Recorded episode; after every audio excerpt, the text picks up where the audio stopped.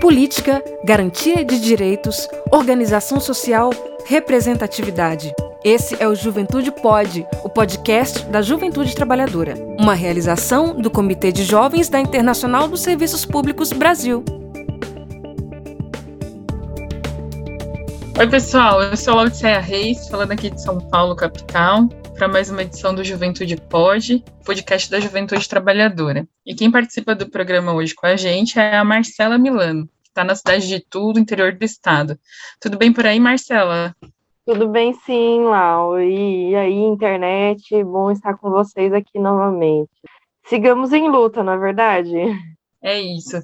Pois é, gente, para quem não sabe ainda, a Marcela, além de todas as lutas que ela participa, né, ela está com um novo desafio pela frente, vai fazer parte de um coletivo de mulheres que vai disputar uma vaga na Câmara Federal nas eleições desse ano. E aí, Marcela, conta pra gente como que é isso, como é que vai ser essa experiência.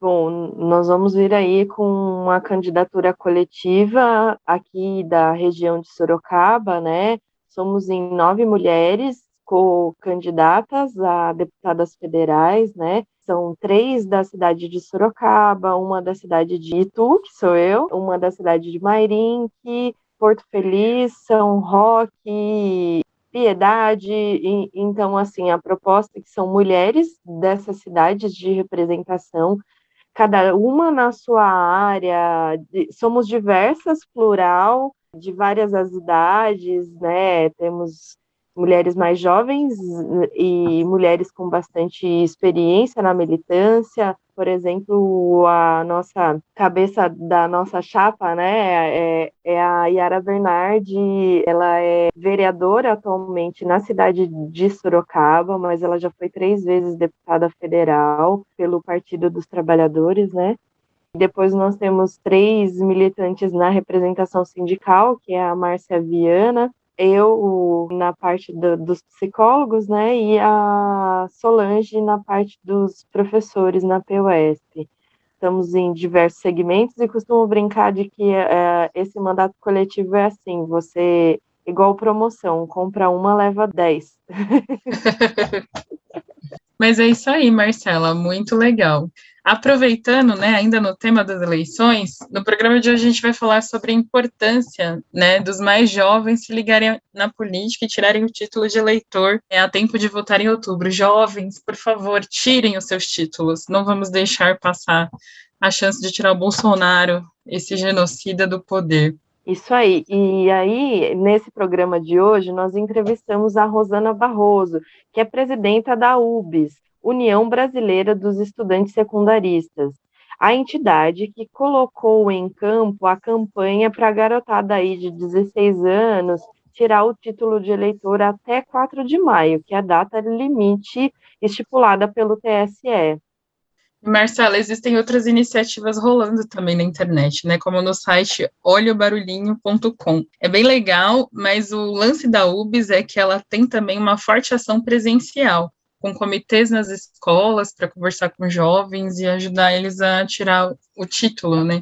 Ai, por favor, tá bombando na internet, nas redes sociais. A Anitta fez mó propaganda que só tira foto com adolescentes de 16 anos se tiver o título de eleitor na mão, e acredito que é de extrema importância a juventude se unir para derrubar esse governo genocida, né? Sim, sim, é, é, super importante, né? A gente lembrar que o futuro da juventude brasileira, com acesso à educação, emprego de qualidade, né, passa necessariamente pelo resultado das eleições esse ano, né? A gente sabe que não tem para onde fugir, tem que, tem que votar porque senão a gente está falando de da manutenção de um governo genocida aí que flerta com o fascismo. Então, garotada, mais uma vez, faço apelo, tirem o título de eleitor, por favor. E se depender né, desse governo que está aí, não tem futuro para ninguém. Né, uma das áreas que mais tem sofrido desde que o Bolsonaro tomou posse é justamente a educação. E aí é uma paulada atrás da outra. Na semana passada a gente por exemplo, né, nós ficamos sabendo que para o prefeito receber verbas do Ministério da Educação, ele precisava ser amigo de um certo pastor, Gilmar. Pois é, no programa de hoje falaremos sobre isso também. Então, vamos lá. O voto facultativo a partir dos 16 anos foi uma das grandes conquistas é, da juventude né, na Constituição de 1988. Porém, o interesse dos jovens em usufruir esse direito tem sido inconstante ao longo das sucessivas eleições. A maior participação em termos percentuais aconteceu na esteira do impeachment do ex-presidente Fernando Collor, nas eleições municipais de 1992. Na época, votaram, votaram 3,2 milhões de jovens entre 16 e 17 anos, o equivalente a 3,6% do eleitorado. E de lá para cá as coisas não avançaram muito, né? E a participação tem ficado, na maioria das vezes, abaixo desse patamar. Mas se depender da UBS, a União Brasileira dos Estudantes Secundaristas, em 2022 a história será diferente. Tomara, né, Lau? Para falar mais disso, nós entrevistamos a Rosana Barroso, presidenta da UBS. A Rosana é de Campos de Goitacazes, mas mora há cinco anos em São Paulo, onde estuda e milita. No começo da nossa conversa, ela falou sobre as ações da campanha Se Liga 16 e de como a UBS pretende chamar a atenção dos mais jovens para um tema tão importante. Vamos ouvir. Então, a nossa campanha Se Liga 16 é a campanha educativa tirada do Instituto de Leitão, é, e nós temos todos os anos né, essa campanha, essa campanha histórica da UBS, inclusive porque foi a UBS a entidade né, a conquistar esse direito de votar aos 16 anos. E aí essa campanha ela visa conscientizar os jovens brasileiros desse, desse, bem tão precioso que nós temos, que é né, a democracia, nesse sentido de exercer a democracia assim né, eleger projetos que pareçam com a gente, principalmente nesse momento onde a educação né, e o Brasil como um todo é atacado demais, né, é, é atingido demais. E nós podemos eleger, né? Essa é a nossa, essa nossa, nossa vontade, né? Explicar para os estudantes que podemos eleger um projeto com a nossa cara. Então, nós vamos essa batalha em todas as escolas do nosso país, incentivando com a nossa campanha. Nós vamos ter, fez em todas as escolas do Brasil, os estudantes vão poder encontrar os diretores da UBS que vão estar com computadores, celular, incentivando a tirada do título. E ali, em cinco minutinhos, você vai poder fazer o seu título de eleitor. Então, nossa campanha vai funcionar assim, né? Nós chamamos de guardiões da democracia. A galera que vai estar nas escolas aí pelo Brasil inteiro incentivando a tirada do título. A Rosana voltou pela primeira vez para presidente em 2018. Nós pedimos para ela falar um pouco sobre essa experiência. Olha, foi uma eleição muito complicada, né? Foi um momento muito sensível, inclusive nós, jovens brasileiros, estávamos muito atentos né, à última eleição. E foi uma eleição assim, muito delicada para mim, porque a defesa da democracia, ela se deu uma pauta ainda mais importante né, por conta das ameaças que nós passamos a sofrer a partir de 2018. Então, para mim, é, foi uma eleição assim, muito emotiva, sentimental, sabe? Porque eu vi ali de fato como uma jovem que pode transformar o rumo do nosso país, a história dele. Então, assim, foi um desafio muito grande, não só votar, mas também fazer parte dessa campanha de conscientização que rolou, né, da juventude na época, em 2018, foi um ano muito violento, de muito fake news, de muita maldade, de muita mentira. E, e foi um desafio muito grande. Então, é, votar em 2018 para presidente da República, votar contra Bolsonaro, foi um ato, assim, na minha opinião, de amor ao Brasil. Nós também perguntamos é, a Rosana a respeito da influência de grupos de direita entre a juventude, em especial no ensino médio e quisemos saber dela como se contrapor a esses grupos. Olha, é, é certo que muitos jovens têm mesmo essa opinião e estão sendo enganados ou às vezes até se identificam com os discursos absurdos do bolsonarismo. Mas é certo também que uma boa parte da juventude brasileira já está disposto a mudar a história do nosso país e tem se mobilizado para derrotar o Bolsonaro e o bolsonarismo né, nas urnas e nas ruas do próximo período. Então, esse discurso, ele de fato chega também nos nossos ambientes escolares, mas nós temos uma tropa, né, como a gente chama, um grupo, uns guardiões dessa defesa da democracia do nosso país, que são sempre apostos para enfrentar é, é, é, tranquila, inclusive, né, com muito debate, que a violência não vem do nosso lado, vem do lado de lá, né? E, e nós temos um projeto, nós queremos uma outra realidade do nosso país, então os estudantes se colocam à disposição. Né? Por exemplo, nas redes sociais tem uma frente dos estudantes, né? Que já estão assim, quem aí vai votar contra Bolsonaro em 2022. Então são esses jovens que estão mobilizados para é, enfrentar esse tipo de ódio que a gente tem passado, tem passado, infelizmente, de forma ainda maior no ano de 2018. Né? A gente já tem visto, mas quando começar as eleições vai ser ainda pior. Por fim, perguntamos a Rosana quais deveriam ser os principais compromissos do próximo governo com a juventude brasileira. Vamos ouvir a resposta. Nós estamos enfrentando um número gigantesco de evasão e abandono escolar. O Enem 2021 teve o menor número de inscritos em 13 anos de história. A maior parte da juventude está submetida ao subemprego, vendendo juros no sinal, até burlando o sistema dos aplicativos de entrega quando são menores de idade para trabalhar. Então, educação e emprego é importantíssimo para a juventude brasileira voltar a ter perspectiva de presente e futuro. Né? Então, inclusive, nós vamos preparar uma plataforma eleitoral e apresentar as nossas pautas aos candidatos né, à presidência da República, colocando exatamente a juventude no centro inclusive no Brasil desenvolvido, porque quem é que nós vamos formar para contribuir com o desenvolvimento social, econômico e tecnológico do país? Os jovens brasileiros, as potências que nós temos no nosso país.